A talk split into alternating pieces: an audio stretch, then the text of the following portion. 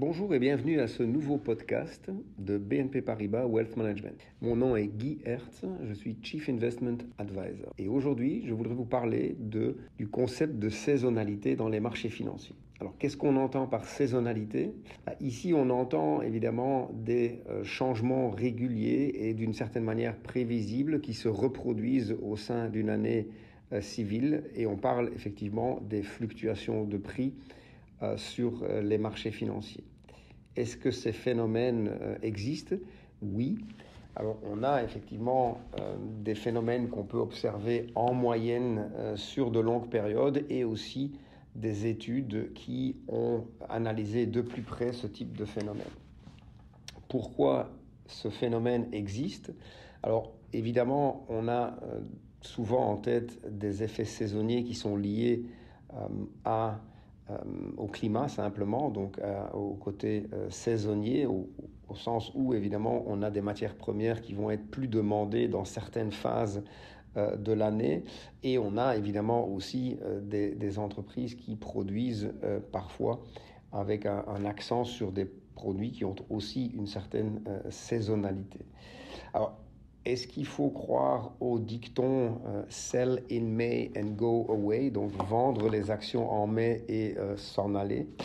Alors c'est vrai que les études long terme montrent que les mois de juin, août et septembre sont souvent des mois où les rendements boursiers ont été plus faibles euh, au cours des 50 dernières années.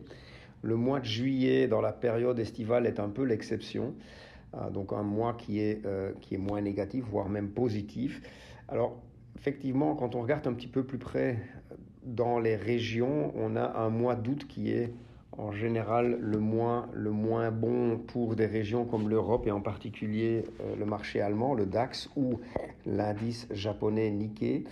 Aux États-Unis, c'est plutôt le mois de septembre. Et on a aussi euh, des euh, statistiques qui tendent à suggérer que, encore une fois, en moyenne, euh, on a un effet Halloween, c'est-à-dire euh, des marchés qui performent mieux dans la dernière phase de l'année, donc la phase à partir euh, d'octobre. et ça, c'est quelque chose qu'on voit donc, encore une fois, en moyenne.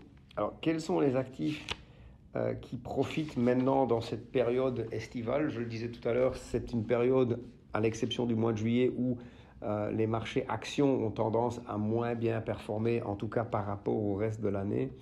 Euh, dans cette même optique, on a plutôt tendance aujourd'hui à regarder pour les prochaines semaines euh, les obligations euh, d'État, les, avoirs en espèces ou aussi l'or. Alors que peut-on dire en conclusion?